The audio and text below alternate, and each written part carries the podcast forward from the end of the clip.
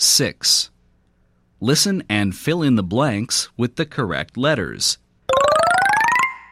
Number 1. Meg fed the pet. Number 2. Ted had a hen. Number 3. The bell fell into the well. Number 4. Can Ken tell Jen to send a vest?